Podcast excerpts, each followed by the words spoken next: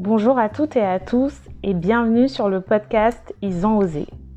Ils ont osé est un podcast où vous entendrez le retour d'expérience de professionnels qui ont su saisir les opportunités pour évoluer dans leur carrière. Vous découvrirez les outils, stratégies, astuces qu'ils ont utilisés et qui pourraient vous aider à votre tour pour atteindre vos objectifs professionnels. Je suis Vanessa, ingénieure, entrepreneur social et passionnée de développement professionnel et personnel. Bonne écoute Bonjour à tous. Pour ce nouvel épisode, je suis ravie de recevoir aujourd'hui Stella Bicheb, chercheuse, doctorante en informatique à l'École normale supérieure, lauréate de plusieurs prix qui ont récompensé ses travaux, euh, notamment euh, le prix Jeune Talent France euh, en 2021 pour les femmes et la science, remis par la Fondation L'Oréal et l'UNESCO. Hello Stella, comment vas-tu? Ça va, ça va bien. Merci pour l'invitation et toi? Bah, Écoute, ça va très bien. Je suis ravie de te recevoir pour euh, le podcast. Ça faisait un petit moment qu'on en avait parlé. Ouais. et euh, on le fait enfin. enfin. Donc, euh, ravie. Donc, du coup, Stella, tu fais partie de ces jeunes femmes qui, qui m'ont inspirée, en tout cas ces derniers temps, car non seulement tu es une femme de science, tu excelles dans le domaine, ton domaine de prédilection, qui n'est pas forcément un domaine très ouvert, en tout cas très favorable aux femmes.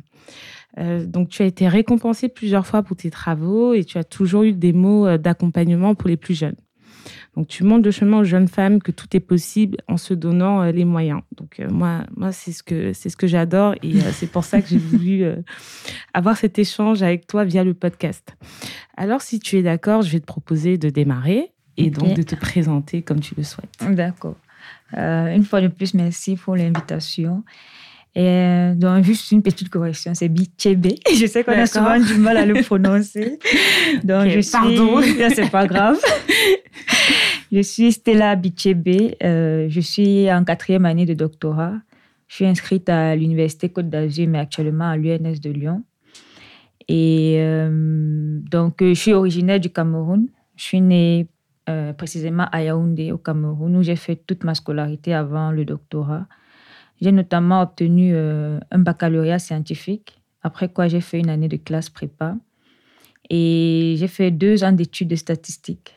Donc, pour la petite anecdote, mes débuts euh, post-bac, c'était un peu. Parce qu'après le bac, je voulais faire des maths. Dans là-bas, je voulais être docteur en mathématiques. Sauf que je passe le concours pour une école de statistiques. Et durant ma première année d'études de statistiques, je tombe amoureuse de l'informatique.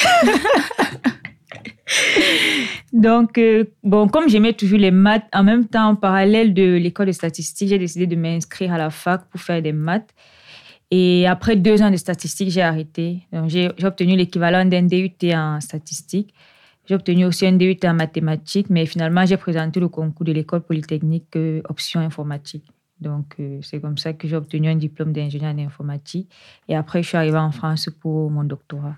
D'accord. Mais du coup, donc du coup, euh, enfin, tu, tu, as parlé de mathématiques, statistiques et puis informatique.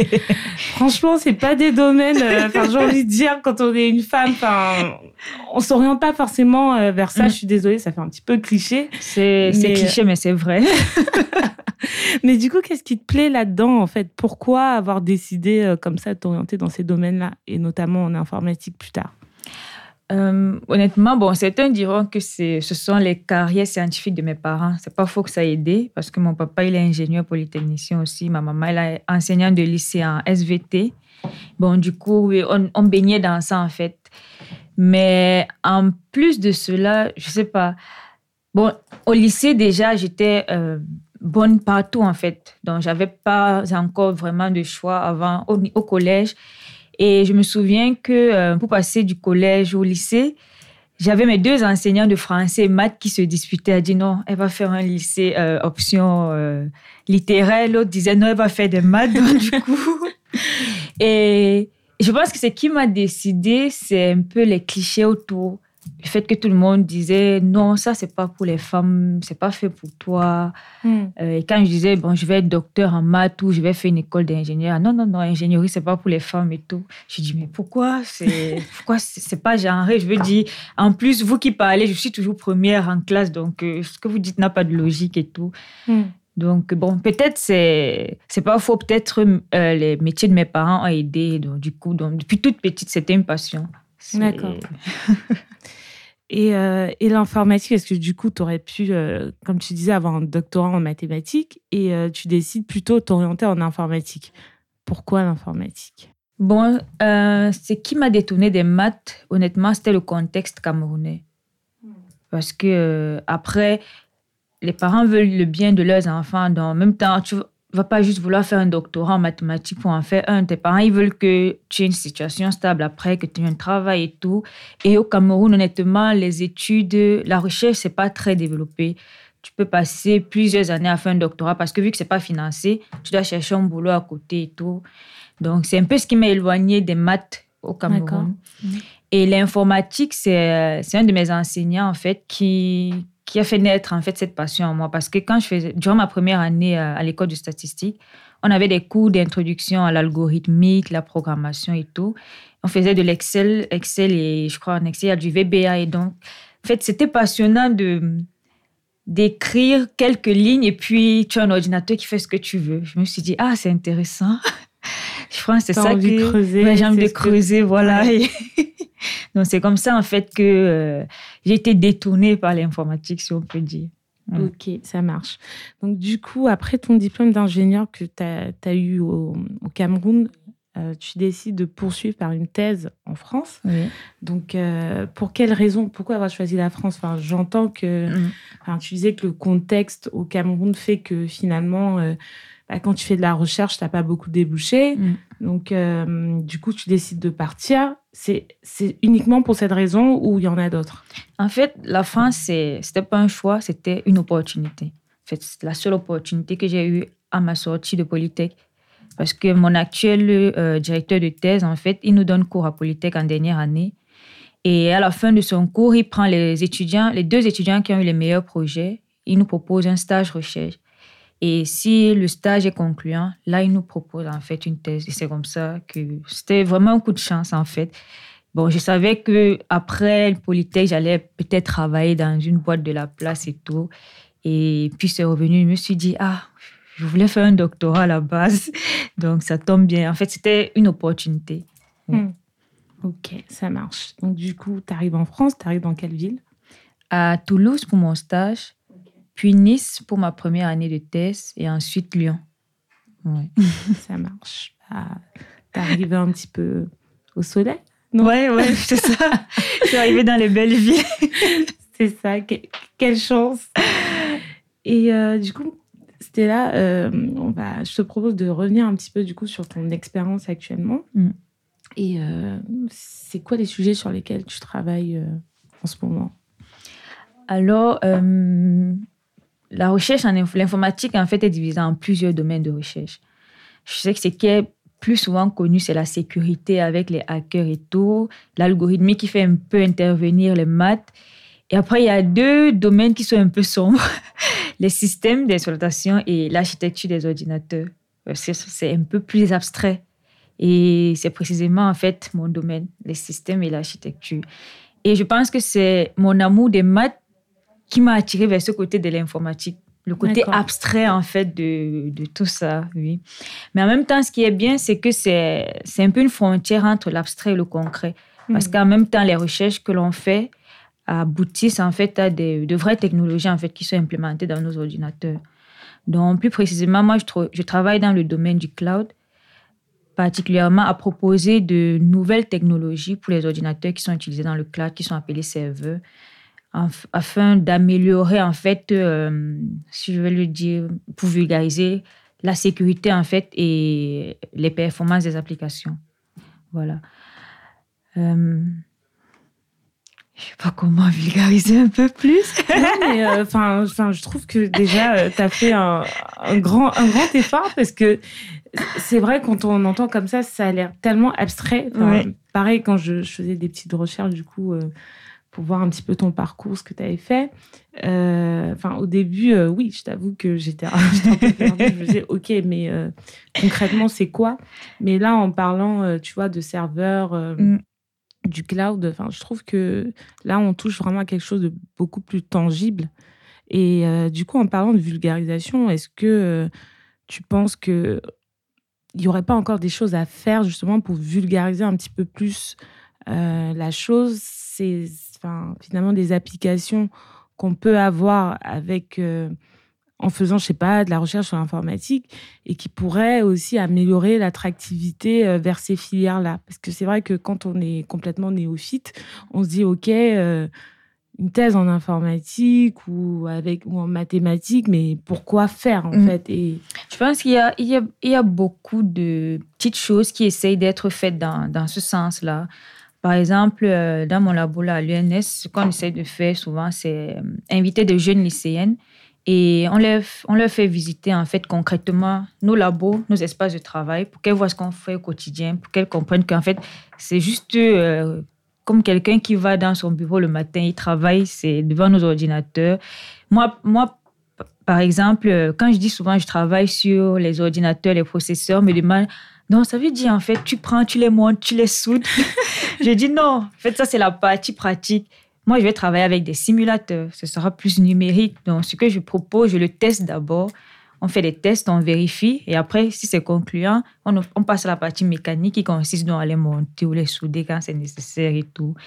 Donc, ce genre de petits trucs, en fait, euh, euh, aller vers des jeunes filles, aller vers des lycéennes et essayer, en fait, de leur montrer ce qu'on fait au quotidien. Même si de prime abord, ils ne voient pas concrètement, mais au moins, ils voient que c'est n'est pas totalement abstrait c'est pas des gens dans l'espace qui font des trucs bizarres et voilà.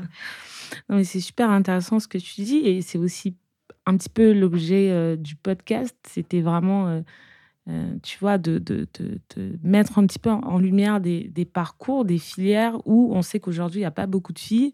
Donc, de voir une jeune femme comme toi qui excelle dans ce domaine-là, je me suis dit, ça peut être vachement intéressant d'avoir une discussion avec elle pour un petit peu vulgariser aussi la mmh. chose et, espérer euh, bah, peut-être créer des vocations, susciter euh, des, des, envies euh, de, de s'y plonger. Et là, du coup, à quoi ressemble ton quotidien en fait de chercheur? Tu, as commencé à l'expliquer un petit peu, mais bien dans la recherche, c'est que tu es maître de ton emploi de temps. Moi, je travaille souvent très tard, ce qui fait que je me réveille très tard aussi. Donc, d'habitude, je peux arriver au labo à 10h, 11h. Vraiment, c'est nos stress du moment où tu avances, où tu travailles. Euh, quand j'arrive, je vais consulter mes mails et tout. Je vais prendre un café. Et puis, bon, c'est vrai que je passe 50% de mon temps devant mon ordinateur. Après, il y a une bonne partie du temps aussi qui est, de, qui est consacrée à lire des articles pour voir en fait ce qui, est, ce qui a été fait dans le domaine, faire des états de l'art et tout, essayer d'améliorer ton travail aussi. Il y a beaucoup de réunions. On fait des réunions, euh, des réunions hebdomadaires d'avancée et tout. Et, et ah bon, moi, en tant que doctorante, j'ai des charges d'enseignement. Donc, des fois, je donne des TP, être au contact aussi des étudiants, c'est bien, c'est intéressant. Et après, il y a quelque chose qui est marrant en recherche, il y a beaucoup de voyages. Ah, on voyage, on, voyage beaucoup et au fait du labo. on voyage beaucoup pour assister à des colloques, des conférences, des hmm. séminaires et tout. Et honnêtement, en trois ans de thèse, j'ai voyagé plus que jamais dans ma vie. Ah, j'ai découvert d'autres pays et tout. Et là, par exemple, en septembre, j'irai à Microsoft Cambridge pour un stage et tout. C'est voilà. Donc c'est un peu ressemblent mes journées. C'est un mix entre réunions, cours, travail, voyage. voyage. c'est vraiment fun. Non, mais, euh, non, mais c'est cool. Euh, bah, surtout que c'est vrai qu'il y a beaucoup, beaucoup de clichés sur euh, il y a beaucoup de ce métier. De... C'est quoi le plus gros cliché qu'on te sort tous les jours et qu'au final, tu te dis, mais en fait... Le plus gros cliché, celui que j'avais suite au Cameroun, c'était tu vas finir moche. Excuse-moi, mais vraiment, c'était vraiment ça. C'était genre les filles qui font des maths et des sciences en général, n'ont pas le temps pour s'occuper d'elles et tout. Et ben non. Moi, j'ai vu ici. Petite pause, parce que enfin, je tiens quand même à préciser à nos auditeurs. la jeune femme que j'ai en face de moi est une femme hyper coquette. Euh, franchement, euh, moi, je ne vois pas du tout. Euh, merci Stella de, de casser, casser tous ces clichés, tous ces préjugés. Bah oui, c'est. En plus, quand j'étais pour le prix L'Oréal, pendant la semaine du prix L'Oréal, mais j'étais agréablement surprise. C'était des jeunes femmes toutes magnifiques C'était vraiment, je pense que bon, les vidéos de, de, la cérémonie circulent. Si on pense, bon, on peut aller vérifier. Et c'était vraiment tout magnifique et tout. Je me disais, mais il faut que ces clichés, en fait, ça arrête. Complètement. Ou alors, l'autre aussi, c'est comme je t'ai dit, le, le, domaine qui est le plus connu en informatique, c'est le hacking. Donc, on voit juste la fille là derrière son ordinateur avec des pizzas, toujours là, Mais non. que les séries, les séries, euh, voilà, en fait, c'est ça, c'est ce que c'est les mm. clichés qu'on mm. diffuse dans les films et les séries. Mais non, mm. ça n'a rien à voir. non, mais euh, parfait. Et du coup, euh, c'était là dans, dans, le podcast, j'aime bien un petit peu parler des difficultés, des épreuves qu'on a eu à surmonter parce que pour moi, c'est vraiment dans les difficultés mmh. qu'on apprend un max de choses et euh, qu'on euh, bah, ressort encore plus fort et plus meilleur et meilleur. Donc du coup, euh, quelles sont dans ton parcours jusqu'ici les difficultés que tu as rencontrées? Et surtout comment tu as fait pour les surmonter? Qu'est-ce que tu as mis en place? Ok, bon, je vais commencer peut-être par le Cameroun. Au Cameroun, le, les premières difficultés, vraiment, c'était surtout culturel. Le fait qu'on dise justement que ce genre de métier, c'est pas fait pour les femmes et tout. Il fallait vraiment se battre contre ça. Parfois même avec la famille, les tantes et tout, qui disent à ta mère, mais ta fille, elle arrête l'école quand c'est bon, il faut qu'elle se marie et tout. Ça, c'est vraiment le plus gros parce que c'est quand c'est ta famille, c'est plus compliqué. C'est ta famille qui est censée te soutenir. Mais bon, heureusement, mes parents, ils me soutenaient et tout. Donc, euh, ça, c'était le plus dur.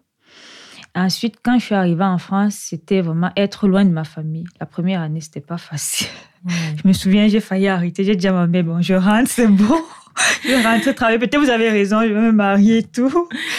Mais quoique, il faut qu'on arrête parce que je pense pas que le mariage même soit chose facile. On fait comme si bah, nos mamans et tout, c'était c'est pas facile. C'est un métier aussi. C'est faut être fort mentalement aussi et tout. Exactement.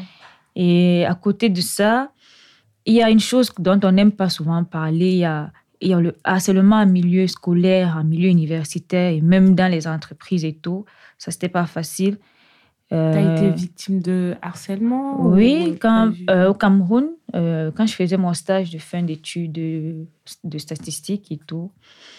Mais bon, je sais pas, c'était à la limite hein, du harcèlement. Bon, il, il bon, c'était mon encadrant en entreprise qui me faisait des avances et tout. Je me souviens, on n'était que deux filles dans une salle de 24 étudiants. Et toutes les deux, on a subi, le, on a vécu la même chose, deux entreprises différentes. Et elle, c'était plus grave parce que elle, son encadrant, il était tellement méchant qu'il lui a dit si tu refuses mes avances, je ne viens pas à ta soutenance. Il n'est pas venu. C'est incroyable. Et comment est-ce qu'on va motiver des filles avec Déjà, on n'est que deux. Toutes les deux, on vit ça. Bon, comment tu vas dire à ta petite sœur, non, c'est facile. C'est, c'est pas facile. non? Il faut être fort, fort mentalement et tout.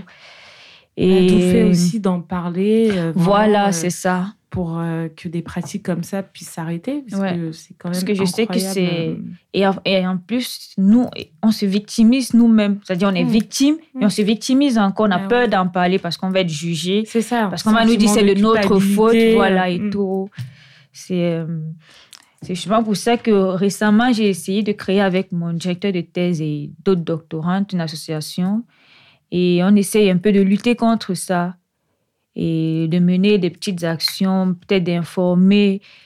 Parce que ce qui est marrant, c'est qu'il y a des textes de loi qui nous protègent, mais on ne sait pas, personne ne fait rien et tout. Et à chaque fois que tu essayes d'en parler à, à des gens, même dans les ministères et tout, ils vous disent, mais oui, dites aussi aux femmes de bien s'habiller. Je lui dis, mais, mais, euh, ça, je lui prends l'exemple, je lui dis, ta fille, bon, imagine, c'est ta fille. Donc, parce que ta fille s'habille mal, tu vas la violer, ben là, il se tait. Je lui dis, mais c'est insensé ce que vous dites, ça n'a pas de sens.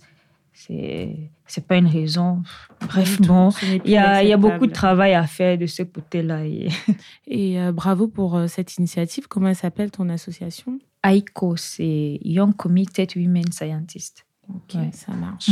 non, mais franchement, euh, bravo. Enfin, je pense que euh, il faudrait qu'il y ait encore beaucoup plus d'initiatives comme ça parce que c'est autant de choses aussi qui sont euh, des freins à avoir des femmes dans ces milieux-là.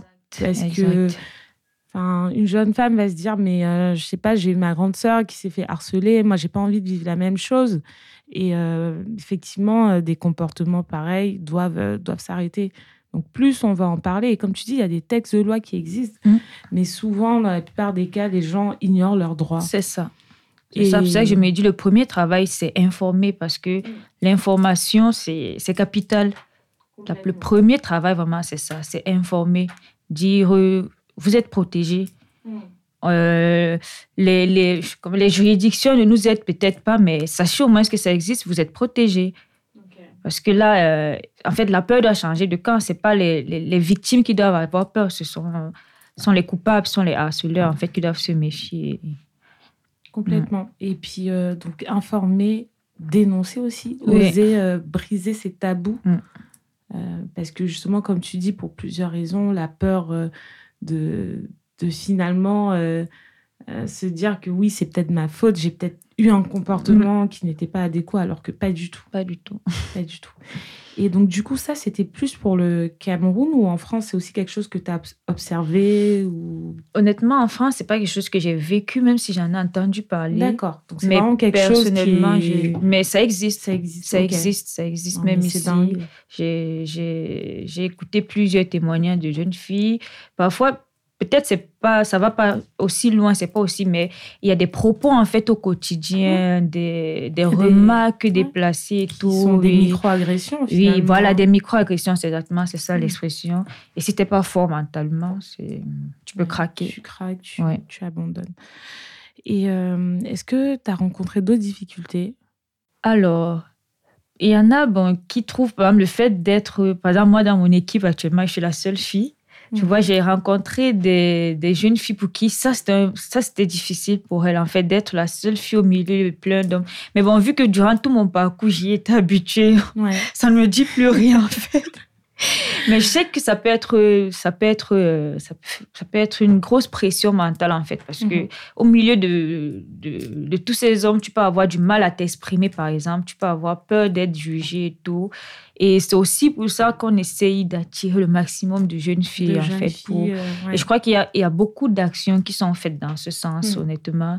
il y a beaucoup de programmes, euh, beaucoup de subventions, de... il y a beaucoup de choses. Je sais qu'il y a des trucs qui sont faits qui sont faits pardon, pour essayer d'attirer le maximum de jeunes filles.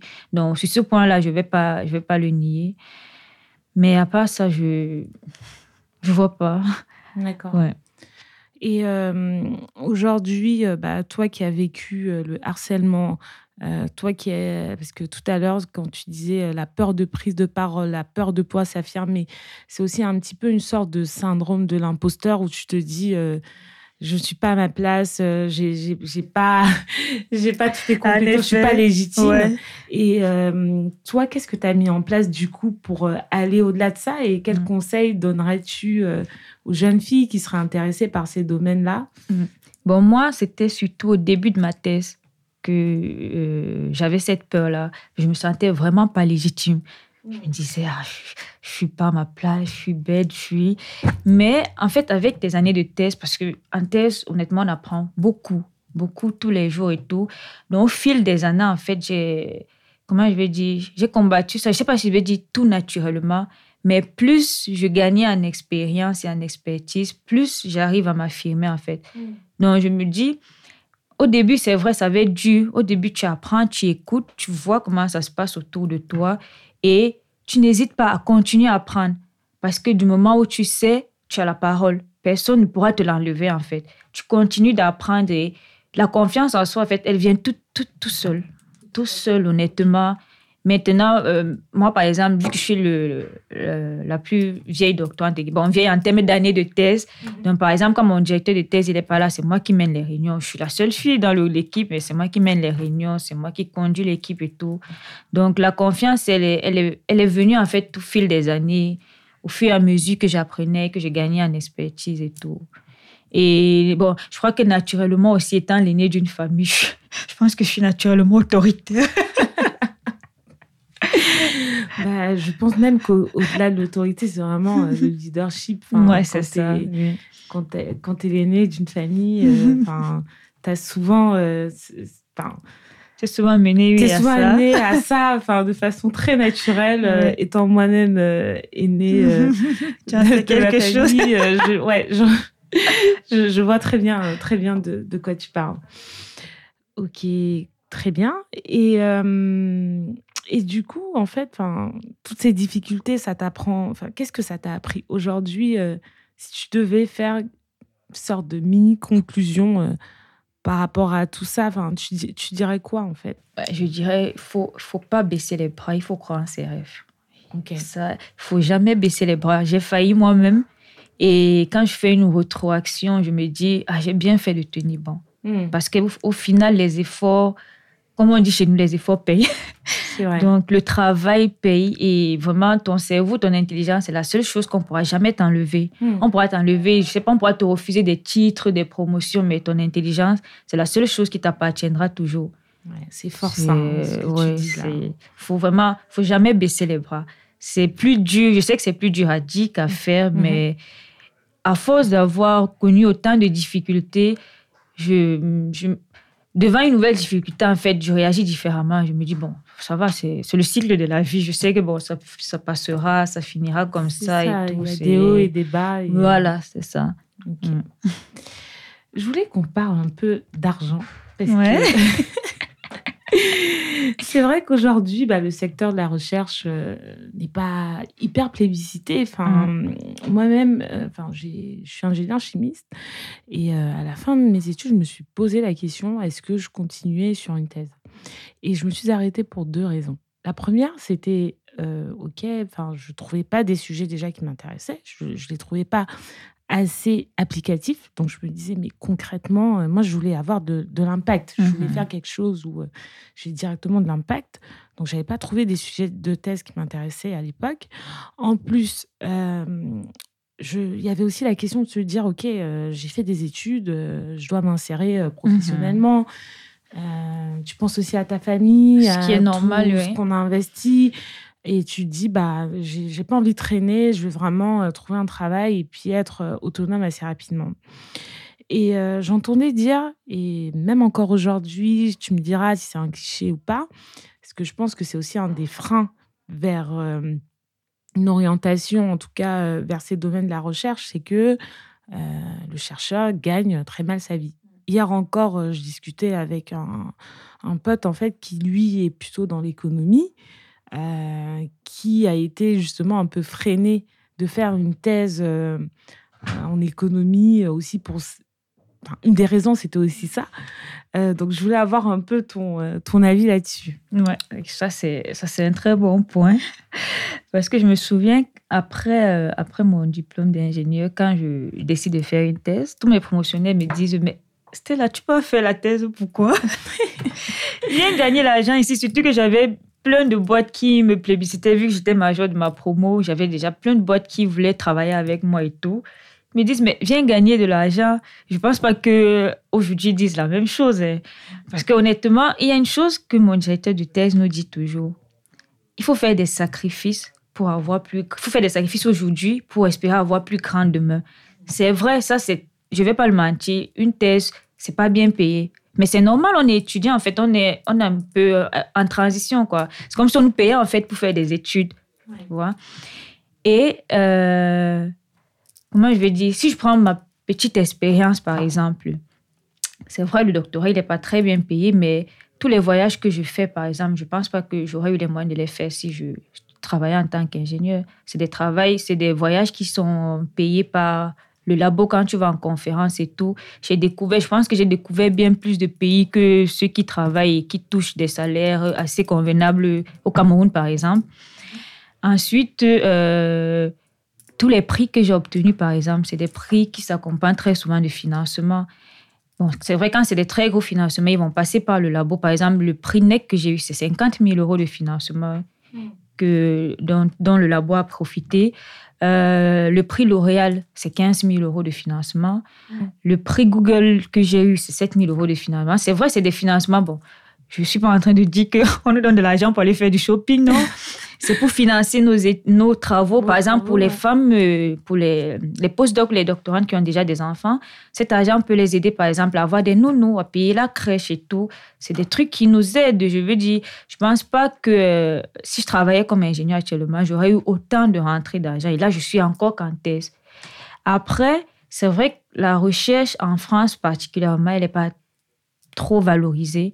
Mais il y a d'autres pays comme le Canada ou l'Allemagne où les chercheurs sont hyper bien payés, sont, sont payés parfois euh, un peu plus que des ingénieurs et tout. Après, ça dépend. Mais après avoir dit tout ceci, la première chose qui m'a fait euh, continuer en test, c'est la passion. Parce que peu importe le métier que tu, tu fais, même si tu es hyper bien payé, si tu n'es pas passionné à un moment donné, tu vas partir. Complètement. La première chose, c'est vraiment être, passionné. Et une fois que tu es passionné et que tu es brillant, tu trouveras le moyen d'avoir des rentrées d'argent, en fait. Non, mais c'est une bonne, une bonne philosophie. Et c'est important, justement, de, de d'en parler un peu, de casser ces préjugés-là, parce que effectivement, tu reconnais que oui, euh, le salaire en lui-même n'est peut-être pas euh, voilà hyper valorisant, mais les avantages qu'on peut avoir à côté, les voyages, bon, les prix, faut être quand même très bon pour euh, pouvoir enchaîner comme toi trois prix. D'ailleurs, on, va y revenir dans quelques minutes quand même, là parce que tu es assez exceptionnel. Trois prix le prix Google, le prix L'Oréal et en troisième, tu viens de dire le prix. Le premier, c'était le prix NEC. C'est un laboratoire allemand. Ok. Euh, le deuxième, c'était le prix euh, L'Oréal. Le troisième, le prix Microsoft. Hmm. Et là, euh, en juin, le prix Google. Ah bah. Franchement, bravo. Et, du coup, comment ça arrive en fait? Explique-nous ces prix. Comment ça se passe? Comment tu te prépares à ça? Et bah, comment tu vis ça? En fait, bon, comment, comment on les obtient? C'est des candidatures, en fait. C'est des candidatures où tu mets en avant ton travail, ton CV, ton parcours, et euh, notamment ton... Pour celui de Google, par exemple, ton, comment je vais dire, ton caractère de leader, en fait, le leadership et tout. Qu'est-ce que tu apportes à ta communauté Quelles sont les actions que tu mènes Ils regardent un peu de tout ça. Et voilà. Et après, comment je l'ai vu, honnêtement, je sais pas. Je pense que, je pense que les autres sont un peu plus fiers que moi. Peut-être je réalise pas. Je, mon directeur des thèses, même souvent, il me dit, mais tu vois pas ton CV. Je pense pas. Il me dit, après ta thèse, je vois pas quel poste tu n'auras pas. Mais peut-être moi, je, en fait, je pense que je souffre du syndrome de l'imposteur, comme tu dis souvent. Très, je me dis toujours, j'en fais pas assez. J'en fais pas assez. non, mais franchement, bravo, parce que c'est assez exceptionnel. Et puis, tu le dis vraiment d'une façon. Euh, très décontracté. Oui, voilà, j'ai gagné trois, et je suis en voie de gagner un quatrième, et puis euh, voilà, c'est la vie, comme ça. Euh, rien de, de, très, euh, de très spécial. Et, et encore par rapport à tout ça, là. Quel conseil donnerais-tu? Comment on doit choisir son sujet thèse? Vers quel labo se tourner? Parce ah que je te pose cette question parce que je voulais y revenir justement. Et bon, pour pour le sujet particulièrement, je, je, dis toujours un grand merci à mon directeur de thèse parce que euh, quand je finissais Polytech, je ne me voyais pas faire du DevOps. Je n'insulte pas, je dénigre pas, c'est juste que c'est quelque chose que j'aime pas, qui ne me passionne pas. Alors, DevOps, c'est quoi? C'est euh, beaucoup plus applicatif, euh, niveau développement d'applications et tout. Si je dis pas des bêtises et tout. Bref, en fait, tout ce qui était haut niveau, ça m'intéressait pas. Moi, ce qui m'intéressait, c'est de savoir comment est-ce qu'il fonctionne ton laptop là. Qu'est-ce qui se passe à l'intérieur? Parce que c'est ça que je trouvais passionnant et tout. Et donc, quand je débarque en stage, mon directeur de thèse, on dit, il nous dit, euh, le système de virtualisation, par exemple, qu'on utilise, c'est Zen ceux qui le connaissent, il nous dit, bon, allez, rentrez dans Zen et faites ci, ci, ça. Je te dis, c'est des millions de lignes de code. Déjà, c'est quelque chose que j'ai jamais vu. Et là, tu arrives à un stage, on te dit, vas-y, rentre dedans, débrouille-toi. Et j'ai trouvé ça tellement challengeant. Quand je raconte ça aux gens, ils me disent, mais tu es folle, toi. Quelque chose, ça va du te faire peur, te faire fuir. Quand tu me dis, mais non. je fais, oula. Non, mais c'est ça, c'est ça que je trouvais passionnant. Tu dis, rentre dans le code de Linux, par exemple, c'est un système d'exploitation. Je dis, ah, OK. Et j'ai toujours eu à cœur, en fait, de laisser mon empreinte, de laisser quelque chose. Et ce n'est que là, en fait, que parce que les applications, on en développe tous les jours et tout. Je me dis, si à la fin, vraiment, je peux avoir apporté un réel impact, par exemple, pour réduire la consommation énergétique du cloud des data centers, là, j'aurais fait quelque chose. Si j'arrive à changer, à bouleverser, donc, euh, c'est, euh, c'est surtout mon thème de stage, en fait, qui, est, qui a été un, un très bon point de départ. Et mon directeur de thèse, il me dit, mais tu es folle, toi. Il n'y a pas de filles en système. Il me dit, en France, on n'a pas de femmes en système. Elles fuient ça, elles ont peur. Je dis, mais pourquoi? Moi, c'est ce qui me passionne et tout. Il dit, bon, OK, si tu arrives à nous en amener plus, tant mieux. bah, écoute, euh, et c'est ce que tu fais et tu fais brillamment parce que avec toutes les initiatives que tu multiplies justement pour... Euh, euh, partager l'information, montrer ton, enfin, présenter tes travaux et puis euh, donner l'opportunité à des jeunes femmes de venir découvrir ton quotidien. Bah, je pense que tu participes grandement déjà à, à apporter de l'attractivité à, à, à, cette filière-là. Parce que je te pose la question, parce que pareil, quand j'ai, comme je te disais, quand je, je, me posais la question de continuer en thèse ou pas, à un moment donné, j'ai vraiment manqué d'informations. Oui, je manqué, euh, oui, il y, a de ça aussi. d'encadrement. Euh, peut-être mm. si j'avais eu quelqu'un comme, je sais pas, peut-être ton directeur mm. de thèse ou un mentor. Je sais pas si tu as des mentors, des personnes qui te conseillent ou qui t'ont conseillé à un moment donné sur euh, des choix, que ce soit de thèse ou de labo. Honnêtement, non. Ma seule expérience a été avec euh, mon directeur de thèse et tous les doctorants qu'il y avait dans notre, dans notre labo à, mm. cette époque et mm. tout. Et c'est vrai que ça, c'est un point vraiment très important. Comment, je pense qu'il y a même des formations comment choisir son directeur de thèse, comment choisir son sujet? Parce que je connais des, des, doctorants qui ont arrêté leur thèse parce qu'ils ne s'entendent pas avec le directeur de thèse. Mm. C'est vraiment délicat. Parce qu'à un moment, les idées peuvent diverger. Si le, le, le, mentoring n'est pas bon, ça passe hmm. pas. Hmm. Et tout. Et est-ce que tu aurais un ou deux conseils justement par rapport à ça? Comment tu choisis ton directeur de thèse? Comment tu... Bon, vu que moi, ça s'est fait de façon fortuite, mmh. j'ai pas vraiment eu d'expérience. Honnêtement, je ne saurais pas. Ouais, ouais. je ne saurais pas dire comment. Parce qu'après aussi, il y a, il y a aussi euh, la question de l'opportunité. Si il y a une différence entre ce que tu aimerais et ce que tu as. Parce que des fois aussi, les offres de thèse, ça ne coupe pas les rues et tout. Mm, mm. Donc, euh, mais, mais c'est vraiment important. C'est important de connaître l'équipe dans laquelle tu vas travailler, les gens avec qui tu vas travailler au quotidien. Parce que sinon, à un moment, voilà, hein. c'est long quand même. à un moment, tu peux déprimer, mm. tu peux abandonner et tout. Et en parlant de déprime, justement, euh, il y a beaucoup, beaucoup quand même de dépression chez les chercheurs. En tout cas, moi, dans mon entourage, euh, j'en ai beaucoup entendu parler.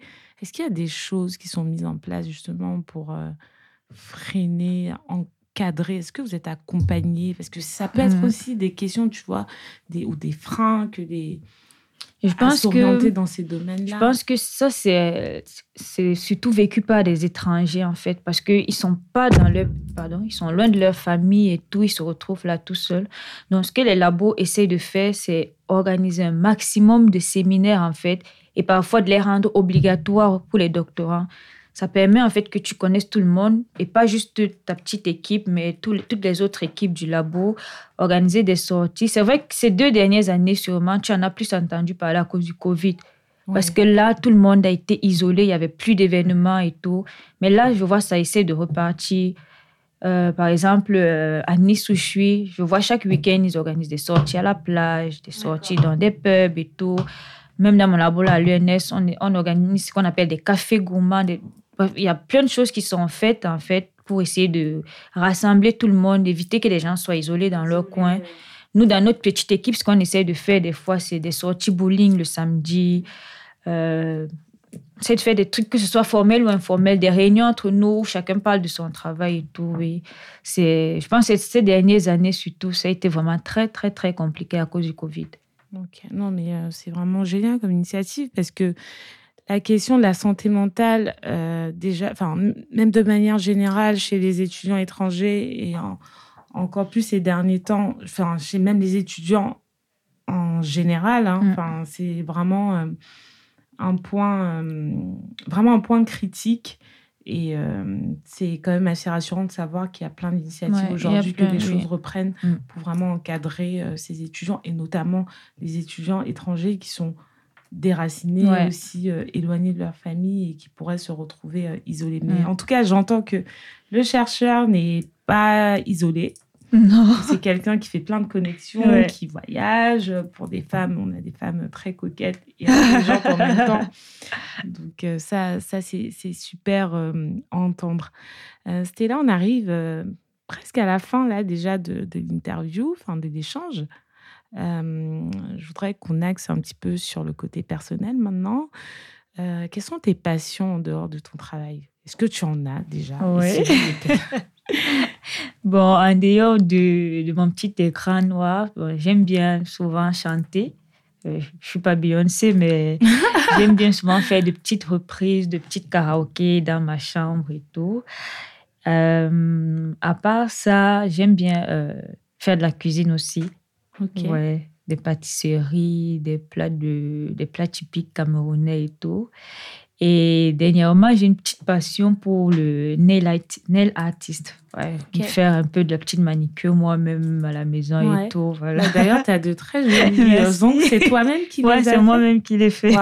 Franchement, euh, vous ne pouvez pas le voir, mais euh, en tout cas, euh, c'est très joli ce que, ce que tu arrives à faire. Ok. Et avant le Covid, j'aimais bien faire, j'aimais faire du sport en salle, mhm. mais c'est vrai que j'ai du mal à reprendre. moi aussi. Hein. Moi aussi, euh, je faisais du sport en salle, mais là, j'ai vraiment du mal euh, à y retourner. Mm. On va se motiver? Ouais, il le faut. Ok, très bien. Et euh, j'ai l'habitude aussi de poser une question que j'appelle la question de Joker. On aura le choix entre trois options mantra, œuvre d'art et citation. Que souhaites-tu développer parmi les trois? Mantra, c'est quoi? Mantra, c'est une sorte de un peu comme un leitmotiv, une sorte de proverbe, quelque, chose, de, ah, quelque chose qui t'inspire, œuvre d'art ou la citation de quelqu'un qui te, qui te parle, qui t'inspire. Ok, bon, je vais aller pour le premier. Un mantra, du oui. coup Allons-y. Euh, c'est, euh, je, vais, je vais paraphraser ou le dire comme ça, c'est euh, ne te permet pas, ne te permet jamais de juger la réaction de quelqu'un face à une situation que tu n'as jamais vécue. Ah, ça. Ah, c'est fort ça. Ouais. Jamais. Parce que quand tu n'as pas encore vécu des difficultés, c'est facile de juger. Hmm. Hmm. Et j'en ai moi-même fait l'expérience.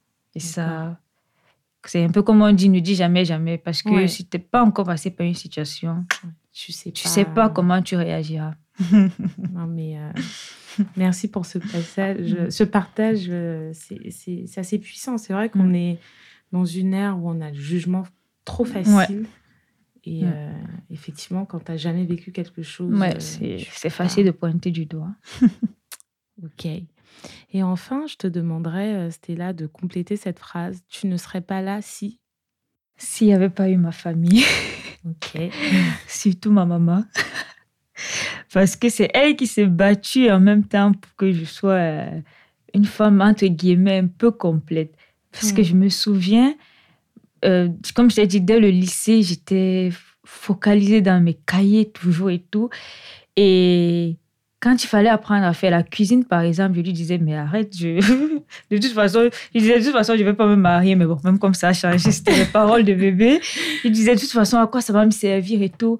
Elle me dit, ah non, non, non, quand tu vas te marier, tu ne vas pas servir les cahiers à ton mari, en bonne maman africaine. Ben et des fois, ce qu'elle faisait, c'est qu'elle fermait ma chambre à clé. Elle me dit, exemple, si tu laves pas les assiettes, tu retournes pas, étudier. pas étudier. Si tu cuisines pas, tu retournes pas étudier et tout. Et c'est comme ça qu'elle a réussi à me former un peu en tout. Et vraiment, je lui dis un très grand merci aujourd'hui parce que sinon, je, aujourd'hui, je ne saurais pas faire la cuisine, je ne saurais pas comment tirer une maison, je saurais pas. Elle a beaucoup bataillé. Par exemple, même, même à l'école, au lycée, je me souviens une fois, le surveillant général lui a envoyé une convocation en lui disant il faut que votre fille se coiffe. Parce que je lui disais, non, moi, je ne veux pas mettre ça, mais perdre du temps, je dois étudier. Et un jour, elle a dit, elle a fermé le porte, elle a dit, va, va défaire tes tresses, sinon tu pars pas à l'école. non, mais. Euh, et tout, donc. Euh, bah, écoute, hein, big off à nos mamans. Ouais. On, les embrasse euh, très fort. Bah, merci, Théla. On merci à, toi. C'était super. C'était. J'avais un peu le trac au début, mais ça va. C'était un bel échange. je t'avais dit, c'est vraiment détente. C'est une conversation. Et non, mais vraiment, merci à toi. Merci pour le partage. Merci pour la disponibilité parce mm. qu'on court entre nos deux. Euh. Pour la petite anecdote, ça fait combien de mois qu'on essaie de se capter? Bah, Je pense que ça doit faire déjà euh, peut-être 5 mois. 5, mois oui. Comme quoi, hein, on est des femmes résilientes. Donc, euh, non, mais vraiment, merci beaucoup. J'espère vraiment que notre échange va créer des vocations ou en tout cas encourager les jeunes femmes à aller vers ces filières-là. C'était vraiment ça l'objectif. vraiment un grand bravo aussi pour ton parcours. Je, sais que tu n'es qu'au début et que on aura encore des, belles surprises. J'espère qu'on aura encore plus de femmes bah, aussi excellentes que toi dans les filières scientifiques euh, c'est vraiment important. Et je suis disponible si certains ont besoin de conseils ou de. Je me souviens, il y a une américaine qui m'avait contacté sur LinkedIn justement parce qu'elle elle essayait de savoir comment s'orienter pour faire un master recherche et tout. je suis disponible. Vous pouvez me contacter sur LinkedIn ou autre. Ça marche. Pas bah, merci beaucoup. On mettra, je mettrai. Euh, en tout cas ton, ton, le lien vers euh, ton profil où on peut te retrouver facilement mm. avec ton nom Stella Bichebe. et, euh, et aussi, euh, je remettrai le nom de ton association. C'est vraiment génial, génial ce que tu fais. Donc, on arrive à la fin de cet épisode. Si vous l'avez trouvé intéressant, n'hésitez pas à le partager autour de vous. Je serais ravie d'échanger avec vous sur votre recherche d'emploi, sur votre orientation, pardon, l'évolution de votre carrière vous pouvez me retrouver, euh, retrouver la chaîne Boost à recherche d'emploi sur les réseaux du podcast, sur LinkedIn, Instagram, Facebook. Merci Stella. Merci. À bientôt. À plus. Nous arrivons au terme de cet épisode avec Julia. J'espère que vous l'avez trouvé utile et intéressant. Si oui, n'hésitez pas à le partager autour de vous et à nous laisser vos commentaires, vos feedbacks. Pour ma part, j'ai hâte de vous retrouver sur les pages LinkedIn, Instagram et Facebook du podcast. À très vite pour un nouvel épisode. D'ici là, prenez soin de vous.